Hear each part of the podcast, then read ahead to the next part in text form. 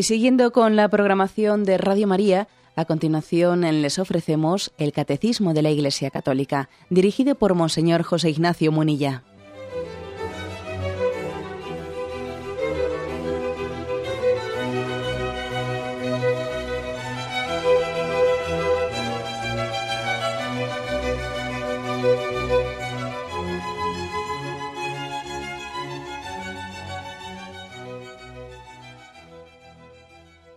Cordial saludo a todos los oyentes de Radio María. Un día más, con la gracia del Señor, proseguimos el comentario del Catecismo de nuestra Madre la Iglesia. Habíamos quedado en el punto 2583, dentro de la explicación de la oración en el Antiguo Testamento. En concreto estábamos en el apartado sobre Elías, los profetas y la conversión del corazón. Ahí habíamos quedado. Habíamos explicado los dos primeros puntos y ahora seguimos con el siguiente, 2583. Es por lo tanto, Elías, es el profeta Elías, el que ahora nos es propuesto como modelo para que aprendamos a orar. Son las grandes figuras del Antiguo Testamento, los hombres orantes. Decíamos el día anterior, los hombres que son de raza, de raza que busca, la, raza que busca a Dios, una expresión, ¿no? Una expresión que quiere decir que el hombre tiene en su interior, tiene eh, constitutivamente, Dios le ha dado una sed, le ha dado una sed de Dios, sed de infinito. El hombre en su propio ser lleva grabado el buscar a Dios. Quizás nuestra generación, en medio de una sobreabundancia de tantas cosas, del materialismo, pues tiene el riesgo de ahogar esa vocación, eh, esa vocación más íntima del hombre de ser un buscador de Dios. Por eso es bueno que recurramos a estas grandes figuras para que redescubramos lo que todos somos. Somos buscadores de Dios. Bien, el punto 2583 dice así. Después de haber aprendido la misericordia en su retiro en el torrente Kerit, Kerit Elías enseña a la viuda de Sarepta la fe en la palabra de Dios, fe que confirma con su oración insistente, Dios devuelve la vida al hijo de la viuda. Bueno, vamos a lo dejamos aquí, luego continuaremos, pero ahora vamos a quedarnos en este en este pasaje. Hacemos un poco memoria de los pasajes bíblicos a los que se está refiriendo. Dice, después de haber aprendido la misericordia en su retiro en el torrente Kerit. ¿A qué se refiere esto? Bueno, mm, refresco la memoria. Es el capítulo 17 del primer libro de Reyes. El contexto es que hay una gran sequía eh, Elías ha rogado al cielo para que, para que se cierren los cielos, hay una gran sequía, y dice allí, Elías, natural de Tisbé, de Galaz, dijo a Jab, te juro por el Señor Dios de Israel, a quien sirvo, que en estos años no habrá lluvia ni rocío hasta que yo lo ordene. O sea, ya dijimos que Elías es el hombre que cuando es movido por el Espíritu y pide a Dios que se cierren los cielos, se cierran. Cuando pide a Dios que se abran los cielos, se abren es el hombre que es escuchado por Dios, que es el altavoz de Dios. Claro, él pide lo que Dios desea que sea pedido y al mismo tiempo le es concedido, por supuesto. ¿eh? Es concedido. Pero aquí lo que nos importa es lo siguiente. Luego el Señor mandó a Elías este mensaje. O sea, venía una gran sequía y el Señor en medio de esa gran sequía quiere tutelar, quiere cuidar, quiere mimar al profeta que había proclamado que iba a venir la sequía. Dios quiere preservar del sufrimiento de esa sequía al profeta y le dice, vete de aquí en dirección a oriente y escóndete en el arroyo de Kerit, al este del Jordán. Allí podrás beber agua del arroyo y además he ordenado a los cuervos que te lleven comida. Elías se marchó e hizo como le había dicho el Señor. Se fue a vivir junto al arroyo Kerit, al este del Jordán. Los cuervos le llevaban pan y carne por la mañana y por la tarde, y bebía agua del arroyo. Bien, hasta aquí llega, hasta aquí llega este, este pasaje en el que, del que dice el catecismo que allí Elías había aprendido la misericordia, había aprendido el amor de Dios, de cómo le cuidaba, en medio de esa prueba grande ¿eh? que Yahvé había decidido enviar, la prueba de aquella sequía, que era una prueba de purificación para el pueblo una prueba de purificación, la misericordia la había preservado, la había, protegido. Eh, no deja de tener aquí una cierta evocación, como también Dios envió el maná, el maná en el desierto, cuando el pueblo de Israel eh, había huido de Egipto y estaba caminando por el desierto hacia la tierra prometida. También hay una relación muy directa. ¿no? Dios tiene misericordia de nosotros y nos preserva en los momentos de prueba. Elías está siendo testigo de, misericordia. Pero después de esto viene, sorprendentemente, dice, al cabo de un tiempo, el arroyo, ese arroyo del el torrente Kerit, al cual Yahvé le había enviado a Elías para que allí pudiese subsistir y pudiese preservar en ese momento de la prueba, el arroyo se secó porque no había llovido, ¿no? Y entonces el Señor le envía un mensaje. Dirígete a Sarepta, en Sidón, y quédate a vivir allí, que yo le he ordenado a una viuda que te proporcione comida. Elías se puso en camino hacia Sarepta y a la entrada de la ciudad encontró a una viuda recogiendo leña. Elías le llamó y le dijo, por favor, tráeme en una jarra un poco de agua para beber. Cuando iba a buscarla, Elías le gritó, por favor, tráeme también un trozo de pan. Pero ella le respondió, te juro por el Señor tu Dios que no me queda pan. Apenas me queda un puñado de harina en la tinaja y un poco de aceite en la alcuza. Precisamente estaba recogiendo algo de leña para ir a cocerlo para mí y para mi hijo. Nos lo comeremos y luego moriremos. Elías le dijo, no te apures, anda y haz lo que dices, pero primero prepárame de ahí un panecillo y tráemelo. Después podrás hacerlo para ti y para tu hijo. Porque el Señor Dios de Israel ha dicho que ni, la tinaja de harina se acabará, ni la alcuza de aceite se vaciará hasta el día en que Él mande la lluvia sobre la tierra. La mujer fue a hacer lo que le dijo Elías y pudieron comer él, ella y su familia durante mucho tiempo. La tinaja de harina no se acabó, ni la alcuza de aceite se vació, tal y como el Señor había anunciado por medio de Elías. Algún tiempo después de estos sucesos, el hijo de la dueña de la casa cayó enfermo. Y la, bueno, vamos a dejarlo aquí que luego, luego continuamos. ¿eh? Lo dejo aquí para hacer este primer comentario. Creo que el primer comentario es, el siguiente, es mm, cómo el Señor va curtiendo nuestra alma para que nos sepamos dirigir a Él en plena confianza. Elías había obedecido al Señor cuando fue al, torrente Kerit y allí el Señor le había preservado enviándole la comida con ese cuervo y teniendo la comida junto a él. Había ido donde le indicó. Pero ahora, sorprendentemente, después de haber vivido en aquella situación segura y protegida, también le sobreviene a él la prueba, se seca el torrente. Y quiere el Señor que se purifique también el alma de, Elías, que se ponga a prueba. Se termina su seguridad, para entendernos, ¿eh? se termina la seguridad en la que vivía en aquel torrente. Y sale al camino también otra historia, la historia de una mujer que es viuda, que vive dos circunstancias muy duras, porque en aquel contexto primero es mujer, lo cual en aquel contexto tan machista pues le da una gran eh, está muy muy discriminada y es viuda y vive pues en una indefensión muy grande y conforme pasan los días ve cómo se acaba la harina y el aceite, ¿no? Ingredientes básicos. Bueno, pues digamos que hay dos personas que humanamente hablando no tienen seguridades. Uno es Elías, al cual el Señor le, había protegido, pero ya, le había dicho, bueno, ahora este torrente se, ha agotado. Elías, aquí ya no, no vas a recibir eh, la forma en la que Dios te había ayudado hasta ahora. Y también hay otra mujer que no tiene seguridades ninguna, que es esa viuda, esa viuda que, que ve que se le agota la harina, se le agota la arcuza de aceite y va a preparar el último panecillo y aquí ya nos lo comemos y morimos, ¿no? Y morimos es la situación de desesperanza, de angustia, de cansancio, de puertas cerradas, porque uno se imagina que esta mujer podría tener todas las puertas cerradas en su vida.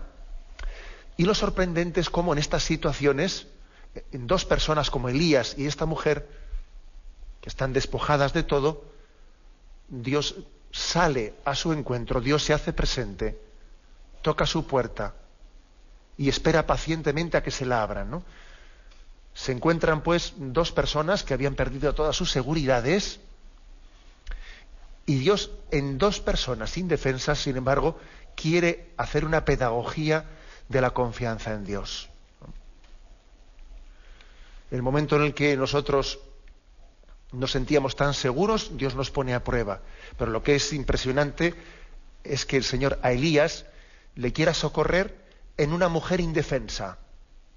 Pero hombre, si lo lógico sería que el socorro que Dios le diese a Elías fuese en alguien seguro de sí mismo, ¿no? En alguien que tenga eh, medios, perdón, alguien que tenga medios para socorrerle. Curioso, ¿no?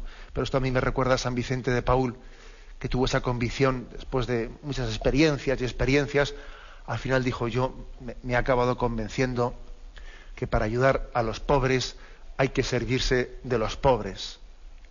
Y Dios no, echa mano de los medios ricos para... No, nos servimos de los pobres para ayudar a los pobres. Solo quienes tienen un corazón también desprendido de todo son capaces de ayudar a los, a los postergados.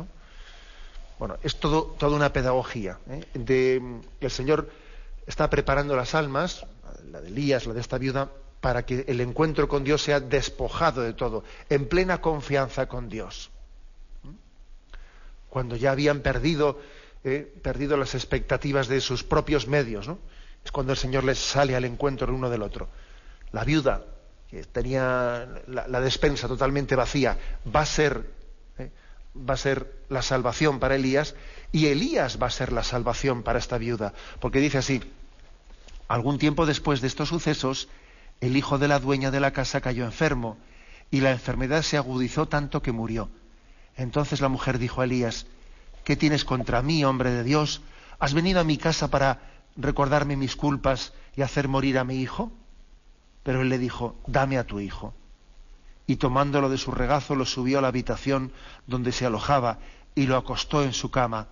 Luego clamó al Señor, Señor Dios mío, ¿es que, ¿es que vas a hacer sufrir también a esta viuda que me ha hospedado, haciendo morir a su, a su hijo? Luego se tendió tres veces sobre el niño y volvió a clamar al Señor, Señor Dios mío, devuelve el aliento a este niño. El Señor escuchó a Elías y el niño recuperó el aliento y revivió. Entonces Elías tomó al niño, lo bajó de su habitación y se lo entregó a la madre diciéndole, mira, tu hijo está vivo. La mujer dijo a Elías, ahora reconozco que eres un hombre de Dios y que Dios habla de verdad por medio de ti.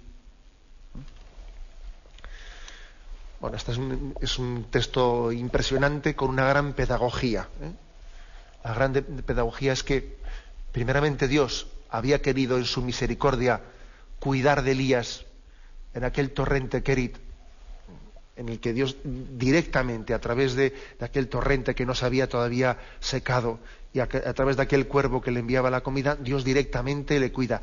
Pero en un segundo momento, Dios quiere educarle para hacer entender que igualmente Dios le cuida también a través de los medios humanos, a través de aquella viuda la ayuda que nosotros recibimos a través de las personas que nos rodean, que nos cuidan, forma parte de la mano de Dios que nos acaricia. Tan misericordia de Dios era para Elías, aquel cuervo que le visitaba trayéndole el pan en el pico, como aquella mujer que se desprendía de lo que necesitaba para dárselo a él. Eh, nosotros cuando estamos recibiendo eh, la caridad a nuestro alrededor, en el seno de la familia, en el seno de la familia, en el prójimo, eh, estamos recibiendo a través de ellos la misericordia de Dios. Es la mano de Dios la que nos acaricia a través de los demás. Esto es muy importante. ¿eh? muy importante. Yo recuerdo haber contado en este, en este programa pues alguna, mm, alguna referencia a cómo descubrir la, providencia de Dios siempre presente en nuestra vida. ¿eh? Y claro, algunas órdenes religiosas, queriendo enfatizar su confianza plena en la providencia, pues incluso tienen tienen como parte de sus órdenes o de sus constituciones el hecho de, no tener, eh, pues existen algunas órdenes, ¿no? que no tienen una protección médica, sino que eh, son viven absolutamente de la providencia. Recuerdo pues una joven que yo conozco, pues que en el tercer mundo era una orden religiosa, cuando tuvo necesidad de hacerse una operación, pues como mm, toda, ella y sus hermanas mendigaron, mendigaron para poder conseguir el dinero para poder hacer una intervención quirúrgica, ¿no? A esa religiosa, allí en el tercer mundo. Porque viven de, la providencia, ¿no? Y no tienen ningún seguro ¿eh? humano. Y un día hablando con ella, me dio una gran lección, ¿no? Una gran lección porque ella me decía, vamos, yo, yo le subrayaba, ¿no? El sentido de cómo Dios la había cuidado y cómo Dios la había preservado. Y recuerdo que ella me dijo, sí, mm, pero no olvide usted que usted, aunque tenga un seguro de la seguridad social, esa seguridad social, detrás de ella, está la mano de Dios que le cuida a usted exactamente igual que a mí cuando yo allí en la India pedía limosna para poderme operar en un hospital. Es decir, los medios humanos eran unos u otros, pero al final la misericordia de Dios que nos cuida es la misma. Lo que pasa es que cuando nosotros tenemos un medio, un medio humano, como muy mm, podríamos decir, pues muy diseñado, muy estructurado, con derechos y deberes, que es la seguridad social, etcétera, etcétera, pues bueno, uno tiende a pensar que ya somos nosotros los que nos cuidamos a nosotros mismos y olvidamos que detrás de ese medio humano está la providencia de Dios que me cuida. ¿Mm? Pero recuerdo que esta religiosa me decía, exactamente igual Dios le cuida a usted a través de la seguridad social que me cuidó a mí allí en la India cuando yo no tenía y mendigamos para ver si alguien me podía operar, ¿no? Bueno, es una educación, una educación del corazón, ¿no? En la que también recibe Elías, igual que fue en el torrente Kerit, fue cuidado por Dios, ahora es cuidado por una viuda que encima el milagro es que la que es necesitada se convierte también en, en acogedora, en hospitalaria la que necesitaba socorro, sale al socorro de Elías y en ese milagro de caridad Dios lo bendice y le convierte a Elías en intercesor por aquella mujer. Le convierte en intercesor. Señor, no permitas que fallezca el hijo de esta mujer y le da la vida, ¿no? Porque la caridad, la caridad es la que da la vida, es la que da la vida eterna. La caridad que había ejercido aquella mujer le da la vida eterna. Y por eso también ese, ese milagro, el milagro de la, de la resurrección del hijo de aquella viuda que había fallecido, eh, no deja de ser sino un signo, eh, ese milagro histórico es un signo de la resurrección a la vida eterna, eh, fruto de la caridad. Tenemos un momento de reflexión y continuamos enseguida.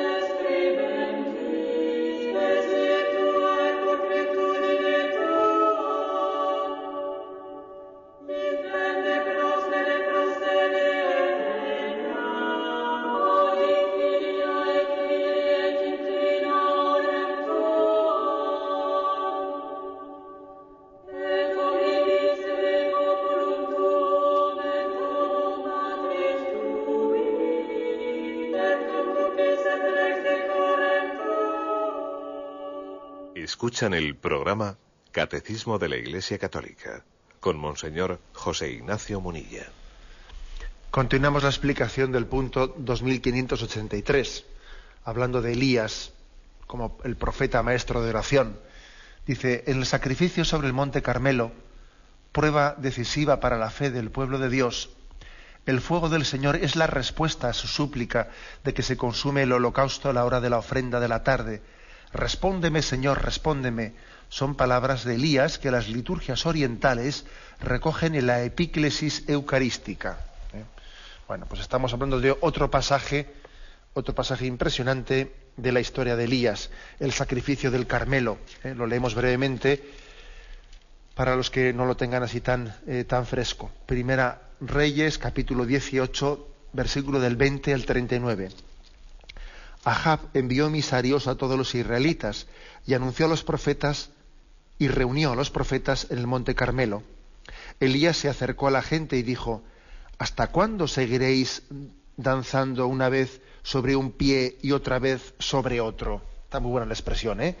A ver si ya os decidís por seguir a Dios y no a falsos dioses. Dice, ¿hasta cuándo seguiréis danzando una vez sobre un pie y otra vez sobre otro? Si el Señor es Dios, seguidlo. Y si lo es Baal, seguid a Baal. ¿eh? Pero la gente no respondió. ¿eh? Estos ponían eh, dos velas, ¿no? Una a Dios y otra al diablo. Elías, perdón, me he perdido, pero la, pero la gente no respondió. Elías dijo a la gente, de los profetas del Señor ha quedado, he quedado yo solo, mientras que los profetas de Baal son cuatrocientos cincuenta. Pues bien, que nos den dos novillos y que ellos escojan uno, lo descuarticen y lo pongan sobre la leña sin prenderle fuego. Yo haré lo mismo con el otro novillo. Vosotros invocaréis a vuestro Dios y yo invocaré al Señor. El que responda enviando fuego será el verdadero Dios. Toda la gente asintió. Es una buena propuesta. Elías entonces dijo a los profetas de Baal, elegid un novillo y preparadlo vosotros mismos, ya que sois más numerosos. Luego invocaréis a vuestro Dios, pero sin prenderle fuego. Prepararon ellos el novillo que les dieron y se pusieron a invocar a Baal desde la mañana hasta el mediodía gritando, Baal, respóndenos. Pero no se oyó ninguna voz ni respuesta. Entonces se pusieron a danzar alrededor del altar que habían hecho. Desde el mediodía Elías empezó a burlarse de ellos, diciendo, gritad, gritad más fuerte. Aunque Baal sea Dios, tendrá sus ocupaciones y sus necesidades, o, estará de viaje. A lo mejor está dormido y tiene que despertar. Ellos se pusieron a gritar más fuerte y como tenían por costumbre se hicieron cortes con espadas y lanzas hasta quedar cubiertos de sangre. Después del mediodía entraron en éxtasis hasta la hora de la ofrenda, pero no se oyó ninguna voz, ni hubo respuesta, ni reacción alguna. Entonces Elías dijo a la gente, acercaos a mí. Toda la gente se acercó y Elías construyó el altar de Dios que estaba derrumbado. Tomó doce piedras conforme a las tribus de los hijos de Jacob, a quien el Señor había dicho, te llamarás Israel, y con ellas levantó un altar en nombre del Señor. Hizo también una zanja alrededor del altar con una capacidad de dos medidas de grano colocó la leña, descuartizó el novillo y lo puso sobre la leña. Luego ordenó, traed cuatro cántaros de agua y llenad sobre la víctima y echadla sobre la víctima y la leña. Y añadió, hacedlo otra vez. Lo hicieron, pero Elías insistió, hacedlo otra vez más. Estaban, venga que mojar, ¿no?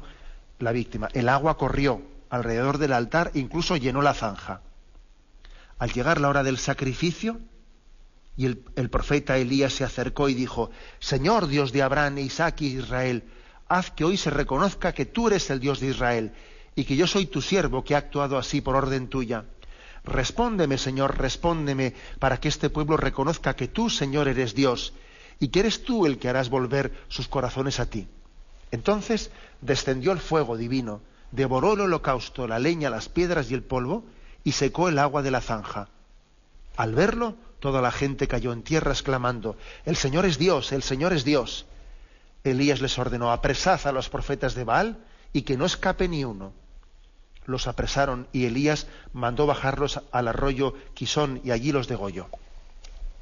Bueno, este pasaje, sobre todo, ¿eh? sobre todo lo que, lo que remarca es que Elías es el hombre cuya voz, cuya voz llega a Dios, Elías clama al Dios verdadero, invoca al Dios verdadero y el Dios verdadero le escucha y envía ¿no? el fuego sobre, sobre el sacrificio. Fijaros que el catecismo dice que en las liturgias orientales, incluso este pasaje es, ha sido utilizado como, como un recuerdo, el momento de la epíclesis eucarística, el momento en el que el Espíritu Santo, eh, invocamos al Espíritu Santo para que descienda sobre el pan y el vino y haga presente allí el cuerpo y la sangre del Señor, ha sido, en algunas liturgias orientales, es referido este pasaje de Elías para recordar que igual que Elías fue escuchado y envió el fuego ¿eh? sobre aquella, aquel sacrificio, haciendo con ello, dando con ello testimonio de que ese es el Dios verdadero, y es una oración que es escuchada por el Dios verdadero, así también en la liturgia eucarística, cuando invocamos el poder de Dios para que descienda su espíritu sobre las ofrendas y las consagre, igualmente tiene lugar, ¿no? Tiene lugar como ocurrió en, allí en el monte Carmelo, también Dios escucha y envía el fuego del Espíritu. El catecismo nos, eh, nos remite al punto 696 para que completemos la, la, catequesis sobre qué significa ese fuego que descendió y consumió aquel novillo que estaba sobre la piedra, sobre el altar. ¿no? El fuego, dice, mientras que el agua significa el nacimiento y la fecundidad de la vida dada en el Espíritu Santo, el fuego simboliza la energía transformadora de los actos del Espíritu Santo. El profeta Elías que surgió como el fuego y cuya palabra abrasaba como antorcha, con su oración atrajo el fuego del cielo sobre el sacrificio del monte Carmelo, figura del fuego del Espíritu que transforma lo que toca. Juan Bautista, que procede que precede al Señor con el Espíritu y el poder de Elías, anuncia a Cristo como el que bautizará en el Espíritu y el fuego. Espíritu del cual Jesús dirá, he venido a traer fuego sobre la tierra, y cuánto desearía que estuviese ya ardiendo. Bajo la forma de lenguas como de fuego, como el Espíritu, es como el Espíritu Santo se posó sobre los discípulos la mañana de Pentecostés la tradición espiritual conservará este simbolismo del fuego como uno de los más expresivos en la acción del Espíritu Santo. Así lo dice San Juan de la Cruz en la llama, llama de amor viva. ¿eh? Bueno, este punto del catecismo, el 696, como veis, hace como una pequeña catequesis de qué significa el, signo del fuego. ¿eh? Es mm, la, fuerza del amor de Dios que nos transforma, que nos hace nuevos he venido a traer fuego sobre la tierra y ojalá ya estuviera ya ardiendo. ¿eh? La palabra fuego no únicamente se utiliza, pues, por, lo tanto, con, esa imagen mm, de las llamas del fuego eterno del infierno. No, no, también existe una imagen del fuego como que es el fuego purificador, el fuego del amor de Dios que lo llena todo, el celo ardiente, ¿eh? el celo ardiente. ¿eh? Tiene una expresión por lo tanto, que, eh, es a la que se refiere este, este, texto de Primeras Reyes. Elías es el hombre que tiene, que tiene esa fuerza de contacto directo con Dios. Eh, el alma de los que buscan sinceramente a Dios tiene la capacidad de dirigirse a Dios y ser escuchado. Cuando él dice, Señor, respóndeme, Dios le escucha, Dios le escucha. Y lo que es, y lo que es impresionante, sorprendente, es ver que todos los que estaban allí a, medio a dos, a, dos aguas, ¿no? que no sabían exactamente si seguirle a Elías o seguirle a los profetas de Baal, allí había mucha gente que como dice que como les reprocha a Elías, estaban eh, una vez sobre un pie y otra vez sobre otro pie, una vez a Dios y otra vez al diablo. Bueno, pues eh, Elías en su testimonio de cómo Dios le escucha disipa sus dudas. ¿eh? El testimonio del hombre que cree en Dios y que hace oración, y además su oración es escuchada, es un testimonio para los demás. Porque los demás son testigos de que la oración es eficaz, que este hombre ora y es escuchado por Dios. Bueno, he aquí, por lo tanto, ¿no? el modelo de, de Elías, el modelo del hombre suplicante, intercesor, cuya oración es escuchada por Dios y Dios envía el fuego, eh, el fuego del Espíritu como respuesta a su, a su llamada. Tenemos un momento de reflexión y continuamos enseguida.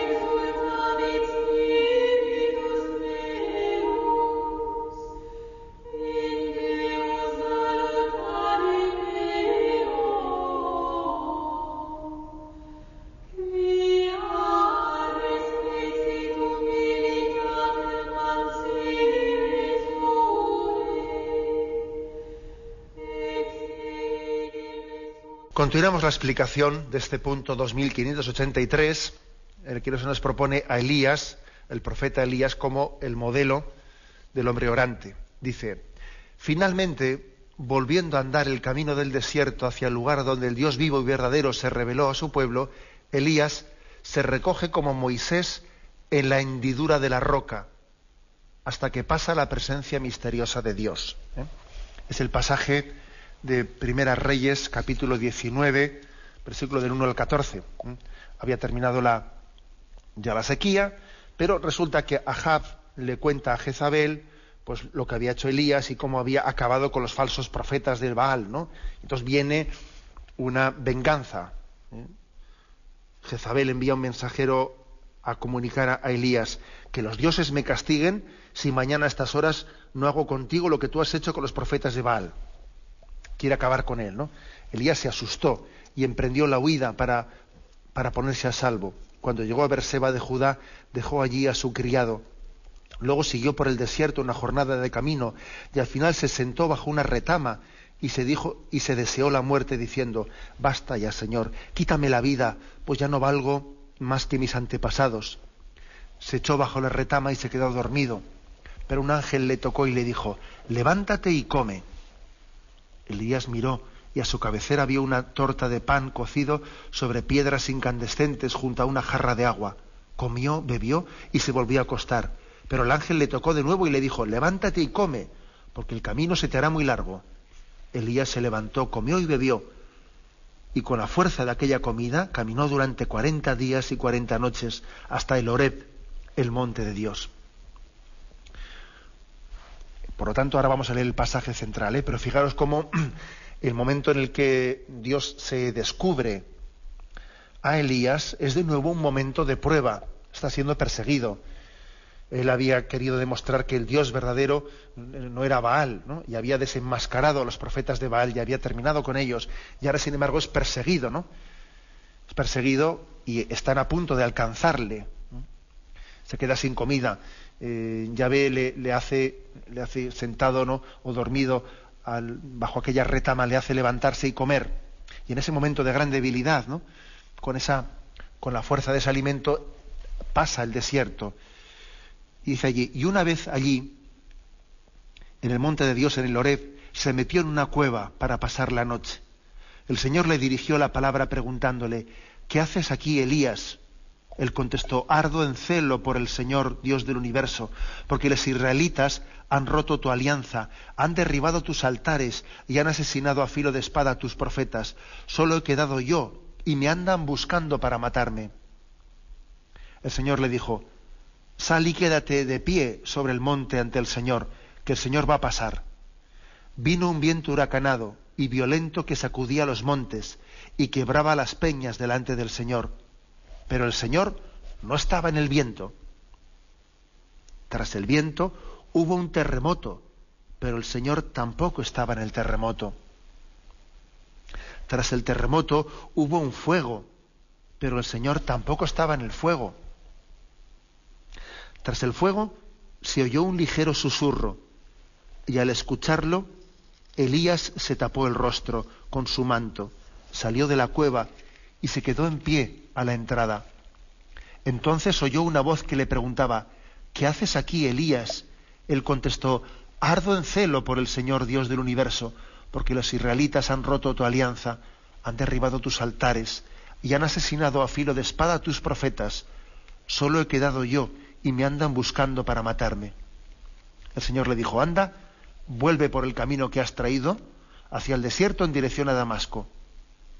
Cuando llegues, unge a, Hazael como rey de Siria. Por lo tanto, es un texto de revelación en el que Dios descubre, eh, se descubre en su misterio delante de, de Elías. Aquí el catecismo nos recuerda que ya había habido otro pasaje, que es el de Éxodo 33, otro pasaje, si recordáis, mm, de Moisés, en el que también, de una forma similar, eh, había recibido esta revelación de Dios. Moisés suplicó, déjame ver tu gloria. Y el Señor le respondió, haré pasar delante de ti todo mi esplendor. Delante de ti proclamaré mi nombre, el Señor. Tendré misericordia de quien quiera y seré compasivo con quien me plazca. Pero no podrás ver mi rostro, porque nadie puede verlo y quedar con vida. Y añadió, aquí junto a mí hay un lugar, ponte sobre la roca, y cuando pase mi gloria te meteré en una hendidura de la roca y te esconderé en el hueco de mi mano hasta que yo haya pasado. Después, cuando retire mi mano, podrás ver mi espalda, pero no mi rostro. O sea, como veis, se está pues aproximando, primeramente en Moisés y en Elías se da un paso más, porque en, Moisés se subraya que únicamente iba a poder ver la espalda de Dios, no su rostro. Y además, para poder meterse en el misterio de Dios, dice, te, voy, a, eh, te voy a meter en esta hendidura de la roca ¿eh? y te voy a cubrir con mi mano y verás la espalda de Dios, pero no verás su rostro. Eh, es toda una pedagogía para que nosotros caigamos en cuenta que es que, inmenso, ¿no? Qué inmensa gracia es que el hombre pueda ver a Dios, que el hombre pueda unirse a Él en amistad. Es una inmensa gracia, ¿no? Está subrayado en el Antiguo Testamento, está subrayado la gran trascendencia de Dios, que solo por su misericordia puede, podemos, eh, puede ser accesible al hombre. En el caso de Elías mm, se dan más pasos ¿no? que en el caso de, de Moisés. Ya no se dice únicamente que le vio de espaldas, sino que tiene la experiencia de cómo es Dios. Dios no, no está presente en el, en el huracán, no está presente en el terremoto, no está presente en el fuego, sino que está presente en la, en la brisa suave, en la brisa suave. También fijaros que de esta forma Elías está siendo educado, está siendo educado para, para descubrir cómo descubrir el rostro de Dios. También Elías era un hombre que estaba, eh, pues, inevitablemente, ¿no? Inevitablemente era deudor de los esquemas violentos de su tiempo. Eh, de hecho, a nosotros nos llama la atención cómo cuando eh, descubre quién es el rostro del Dios verdadero, pues allí acaba con los cuatro, les pasa cuchillo a los 450 profetas de Baal, ¿no? Hombre, nos llama la atención a nosotros eso, pero lo que es absurdo es aplicarle, pues hay unos esquemas y una mentalidad histórica que nosotros ahora no podemos juzgarla desde nuestros esquemas, ¿no? Pero, sin embargo, Dios va educando a Elías y también le va purificando y después de que había, él había hecho ese gesto de purificación, de acabar con los falsos profetas, ahora él es perseguido y también él eh, pues, experimenta la persecución de quienes quieren acabar con él. Y ahora Dios le viene a decir que Dios no es el Dios que se revela en el terremoto, en el huracán, sino que se revela en la brisa suave. O sea que también Elías va siendo educado de cómo, de cuál es la sensibilidad propia de los profetas de Dios. O sea, no podemos ahora aplicarle a la Sagrada Escritura eh, los esquemas eh, o los esquemas de, Jesucristo que dice el que a espada mata, espada muere. No, porque se necesitaron siglos para que, para que el pueblo de Israel pudiese recibir la palabra de Jesús de guarda tu espada, que, que, yo no quiero la violencia para defenderme. Bueno, eh, no, seamos extemporáneos, porque, porque en el Antiguo Testamento estamos todavía en, una, en un momento de la revelación en el que no hemos llegado a Jesucristo. Pero ya comienza a haber una educación. Ya Elías comienza a entender que el misterio de Dios es, más fácil comprenderlo en la brisa suave que en el huracán, que en el terremoto. Ya comienza a ser educado el corazón para ver de qué manera nos, introducimos en el, misterio de Dios. Y todo esto, y todo esto es una preparación, dice el catecismo, vamos a continuar leyendo, pero solamente en el monte de la transfiguración se dará a conocer aquel cuyo rostro buscan. El conocimiento de la gloria de Dios está en el rostro de Cristo crucificado y resucitado. O sea que la experiencia de Elías y la de Moisés eh, no es sino una prefiguración del rostro, o sea, del misterio de Dios mostrado en el rostro de Jesucristo. Y aquí se nos remite al pasaje de la transfiguración que tuvo lugar allí en el monte Tabor. Eh, Lucas 9, versículo del 30 al 35. En esto aparecieron dos personajes que conversaban con Jesús. Eran Moisés y Elías, Fijaros, ¿eh? qué curioso, qué, casualidad, ¿no? O sea, los dos, los dos profetas del Antiguo Testamento a los que se les había mostrado Dios. ¿eh? Moisés metido en aquella hendidura de aquella roca, tapado por la mano, que había visto por la espalda de Dios, y Elías, que también en este, en este momento había tenido esta experiencia de descubrir la presencia de Dios en, en el susurro, estaban allí, aparecieron junto a Jesús Moisés y Elías los cuales, envueltos en un resplandor, resplandor glorioso, hablaban con Jesús de, los que, de lo que estaba a punto de suceder en Jerusalén. Pedro y sus compañeros se sentían cargados de sueño, pero se mantuvieron despiertos y vieron la gloria de Jesús y a los dos personajes que estaban con él. Se refiere a Moisés y a Elías, ¿no? Luego, mientras estos se separaban de Jesús, dijo Pedro, Maestro, qué bien estamos aquí, hagamos tres cabañas, una para ti, otra para Moisés y otra para Elías. En realidad Pedro no sabía lo que decía. Aún estaba hablando Pedro cuando quedaron envueltos en la sombra de una nube y se asustaron al verse en medio de ella. Entonces salió de la nube una voz que decía, Este es mi hijo elegido, escuchadlo. Todavía resonaba la voz cuando Jesús se encontró solo. Los discípulos quedaron, guardaron silencio y por entonces no contaron a nadie lo que habían visto. O sea, que esa gloria de Dios que se va mostrando eh, de una forma velada, pero se va mostrando a Moisés y a Elías, se descubre plenamente en el rostro de Jesucristo. Jesucristo es la gloria de Dios Padre. Y en Él vemos la gloria de Dios. Quien ha visto a Cristo ha visto al Padre, como dice el Evangelio de San Juan. Y, esta es la gran, eh, esta es la gran, la gran noticia del Nuevo Testamento. ¿eh? Pues si alguno tuviese alguna duda, aquí el catecismo nos refiere a este texto de la segunda carta de Corintios, capítulo 4, versículo 6, que dice, y si todavía nuestro Evangelio está velado, lo está para los que se pierden, para los incrédulos, cuyo entendimiento cegó el Dios de este mundo para impedir que vean brillar el resplandor del Evangelio de la gloria de Cristo, que es imagen de Dios. No nos predicamos a nosotros mismos, sino a Cristo Jesús como Señor y a nosotros como siervos vuestros por Jesús. Escuchad esto. Pues el mismo Dios que dijo, de las tinieblas brille la luz, ha hecho brillar la luz en nuestros corazones para irradiar el conocimiento de la gloria de Dios que está en la faz de Cristo.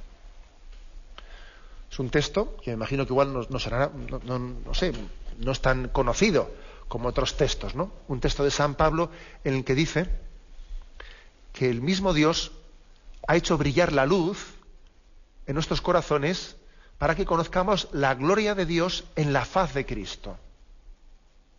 Estamos llamados a conocer al Dios invisible en el rostro de Jesucristo. Quien ve la humanidad de Jesucristo, es verdad que en ella se esconde la divinidad.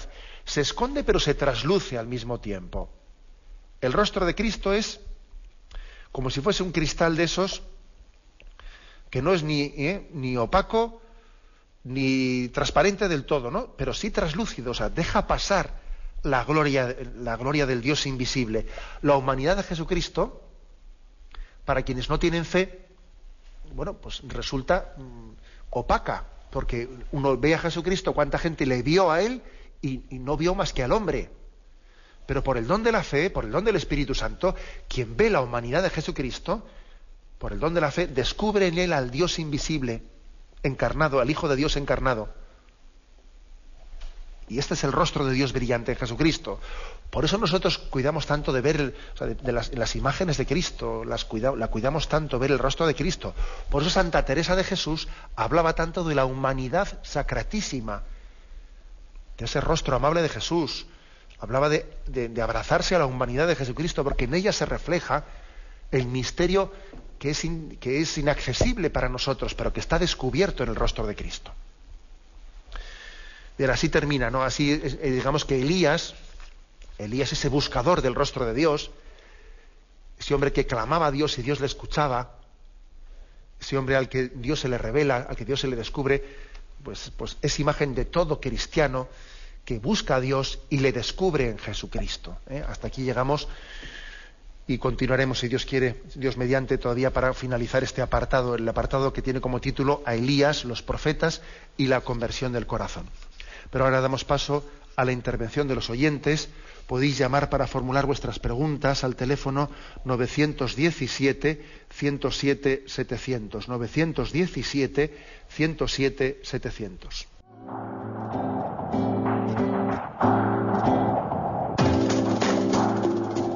700. 917 107 700. Estos voluntarios que dan su tiempo generosamente en el día a día. Un cordial saludo a todos los oyentes de Radio María. Un día más, con la gracia del Señor, proseguimos el comentario del Catecismo de nuestra Madre la Iglesia.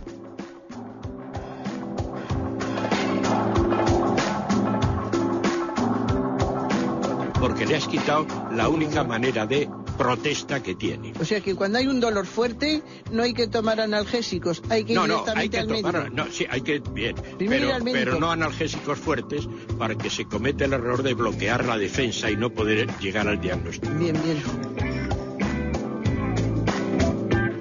¿Le gustaría tener sus programas favoritos de Radio María para escuchar en cualquier momento?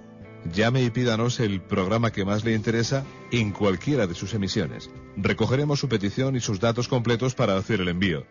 Solo necesita un lector de CD o DVD que admita el formato de compresión MP3. Llame al 917-107-700 y atenderemos su petición encantados. Tome nota. 917-107-700. Radio María, más cerca de usted.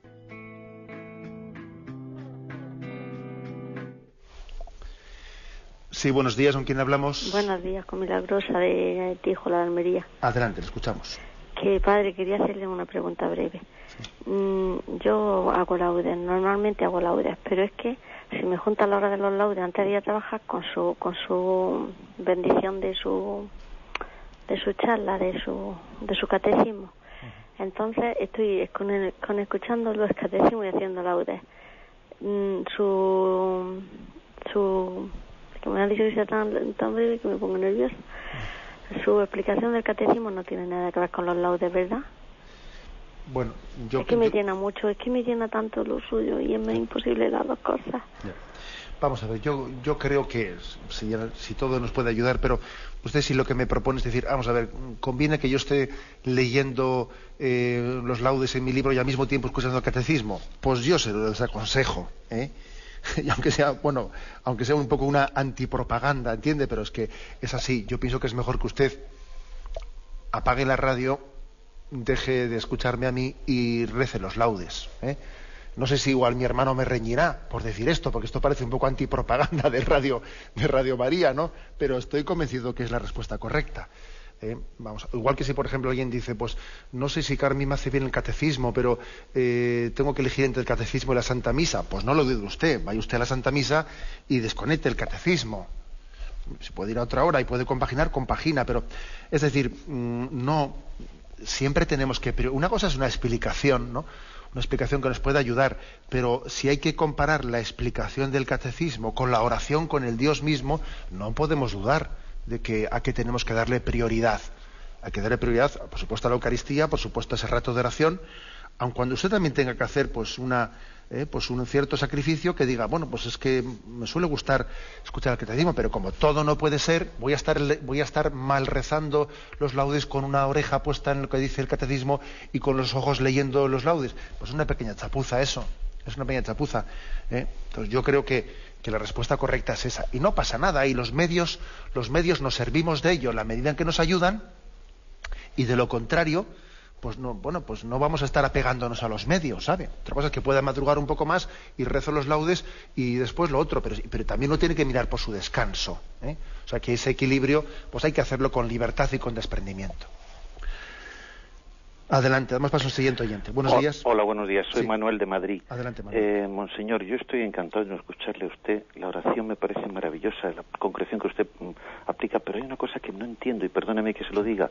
Ayer volví a oírlo hablar de la mortificación. Yo creo que Cristo es un Dios de vivos, Dios es un Dios de vivos. Cristo supera la muerte con el amor.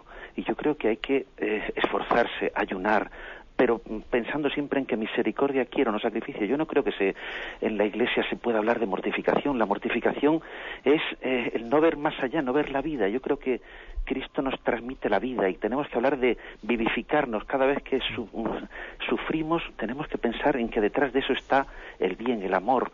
Y yo no entiendo hablar de mortificarnos. Creo que también tenemos que utilizar las palabras para que se nos entienda qué es lo que perseguimos. Y perdóneme, soy, yo soy pecador y soy, la verdad es que lamentable, pero creo que tenemos que buscar transmitir lo que tenemos. Y nuestro valor es Dios, es Cristo, que nos viene a traer la vida. Y perdóneme, es únicamente ese matiz el que quería decirle. gracias. Muchísimas gracias. Y si usted es pecador, pues yo un poco más, ¿sabe? ¿Eh? Tengo la impresión, por la, por la aportación que usted ha hecho, que eh, el, problema, el problema que usted plantea es un problema terminológico porque igual la palabra mortificación le causa, a usted una cierta alergia. ¿eh? Pero es que vamos a ver, existe, eh, toda una tradición católica que ha utilizado la palabra abnegación, mortificación, eh, sacrificio, toda una serie de términos, bueno, alguno igual en nosotros, fruto de, bueno, pues de que cada uno cuando lee una palabra lee en un contexto personal, le puede evocar cosas que le, pues que le resulten antipáticas, etcétera. Yo creo que, el que lo que usted plantea es más bien una, un problema terminológico más que conceptual. ¿eh? Porque es que lo que tenemos claro, yo por la forma de expresarse usted, yo creo que es obvio, lo que usted y yo tenemos claro es que el mensaje de Jesucristo, eh, al mismo tiempo que, es un, que, es un, mensaje que, reafirma, nos, nos, da la ofrenda de una vida nueva, el mismo Señor nos dice, si el grano de trigo no cae en tierra y muere, no da fruto. El que no se niegue a sí mismo, no, no, puede, no puede seguirme, hay que morir para vivir. tenemos que morir al hombre viejo para nacer al hombre nuevo. Es decir, todo este lenguaje paulino, todo este lenguaje plenamente evangélico, a esto la tradición de la Iglesia le ha llamado mortificación o abnegación ¿eh? o sacrificio o bueno, mm, elija usted la palabra que, quiera, ¿no? Pero, pero es, obvio que es una, una realidad, es una vida, ¿no? Sería absurdo pretender pues una eh, vivir la Pascua, entendida la Pascua como la resurrección de Cristo sin pasar por la muerte. No, esa no es, no es, la, no es la, realidad de Cristo. Sería absurdo pretender llegar a la mística sin la estética. Es absurdo. ¿eh? hay, hay, una, la cruz de Cristo es el camino a la gloria. Por eso yo creo que eh, la, dificultad de usted es más bien terminológica. Quizás la palabra mortificación en usted, pues no sé, pues, le esté rememorando pues, eh, pues eh, los latigazos de pues que se, se, dan en determinados sitios pues unos cofrades y que a usted le parece un tanto pues no sé pues antiestético etcétera no o sea, le puede rememorar ciertas cosas pero hay que quitar también a los términos hay que quitarles las connotaciones que nuestra imaginación tienen no y verlos en, en su en su significado pues eh, en el que en la tradición de la Iglesia en la tradición teológica de la Iglesia han tenido siempre bueno. Adelante, damos paso a un siguiente oyente. Buenos días. Hola, buenos días, padre. Primero, darle las gracias por su trabajo con nosotros. Después, decirle que a mí me parece mucho más importante escucharle a usted que rezar los laudes, porque los laudes y rezar se puede rezar y además de una manera rutinaria en cualquier momento. Hay que formarse para, para luego rezar. Y luego después quería decir que mm, no sé qué palabras decir cuando a mí me dicen que el profeta Elías es un puntal de, la, de los profetas en, en el Antiguo Testamento cuando, cuando pudo matar, aunque sea en ese contexto, en aquel tiempo, porque eso es una disculpa que se puede decir también dentro de un tiempo de los terroristas del Islam. Decir, es que en aquellos tiempos ellos vivían en esa civilización y por eso mataron a, los que mataron en los trenes. o mm, yo, yo digo que mm, el profeta Elías erró cuando mató a esos sacerdotes, porque luego él se queja de que a sus sacerdotes les han matado. Pues el que, efectivamente, como dijo Jesucristo, el que hierro mata, hierro muere. Que Dios le esté asistiendo constantemente a un profeta mm, que, que hace eso, es que no sé qué explicación yo daría a mis hijos si me preguntasen eso. Nada más tarde, gracias. Bien, gracias a usted. Vamos a ver, yo creo yo ya suponía, ¿no? Yo, por eso también antes he hecho una referencia, yo ya suponía que, que bueno, pues que mm, leemos, ¿eh? leemos la Sagrada Escritura desde, desde, una sensibilidad nuestra y nos puede chirriar, ¿no? Que en ese momento de prueba, aquel profeta Elías concluyese el episodio del Monte Carmelo acabando con los profetas. Pero es que eh, la explicación que yo he dado antes creo que es obvia. Es decir, existe toda una pedagogía, que es que cuando nosotros leemos la Biblia nos olvidamos que desde un, desde un libro hasta el de Jesucristo han pasado 700 años, o mil años, o mil no sé cuánto, o mil quinientos. ¿eh? Claro, y ese es un detalle muy importante. O sea, hay toda una pedagogía, una paciencia de Dios para irse revelando poco a poco. Jesús que dijo, el que hierro mata, hierro muere, guarda tu espada. Pedro, que yo no quiero que me defienda esa espada.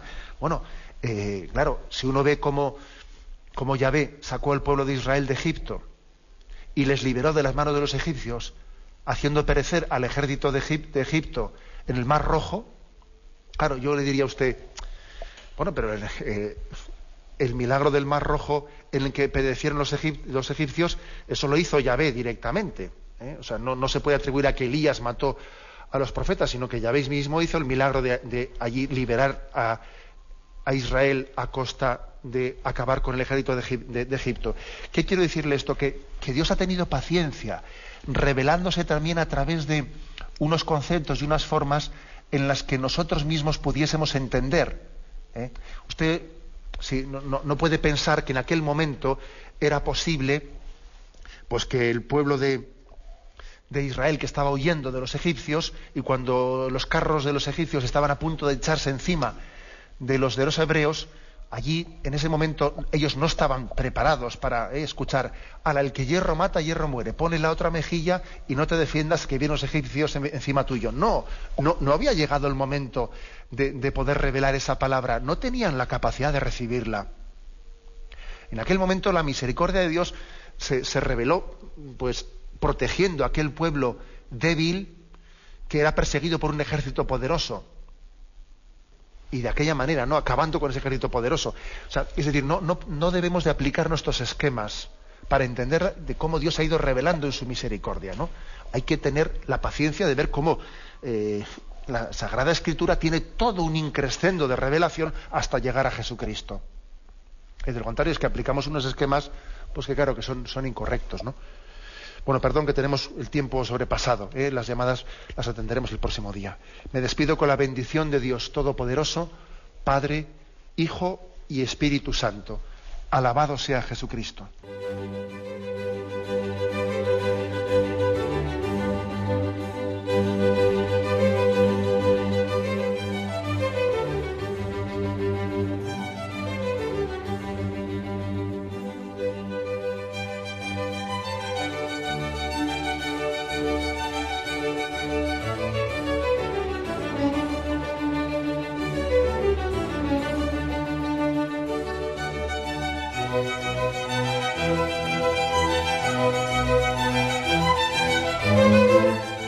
Han podido escuchar en Radio María el Catecismo de la Iglesia Católica, dirigido por Monseñor José Ignacio Munilla.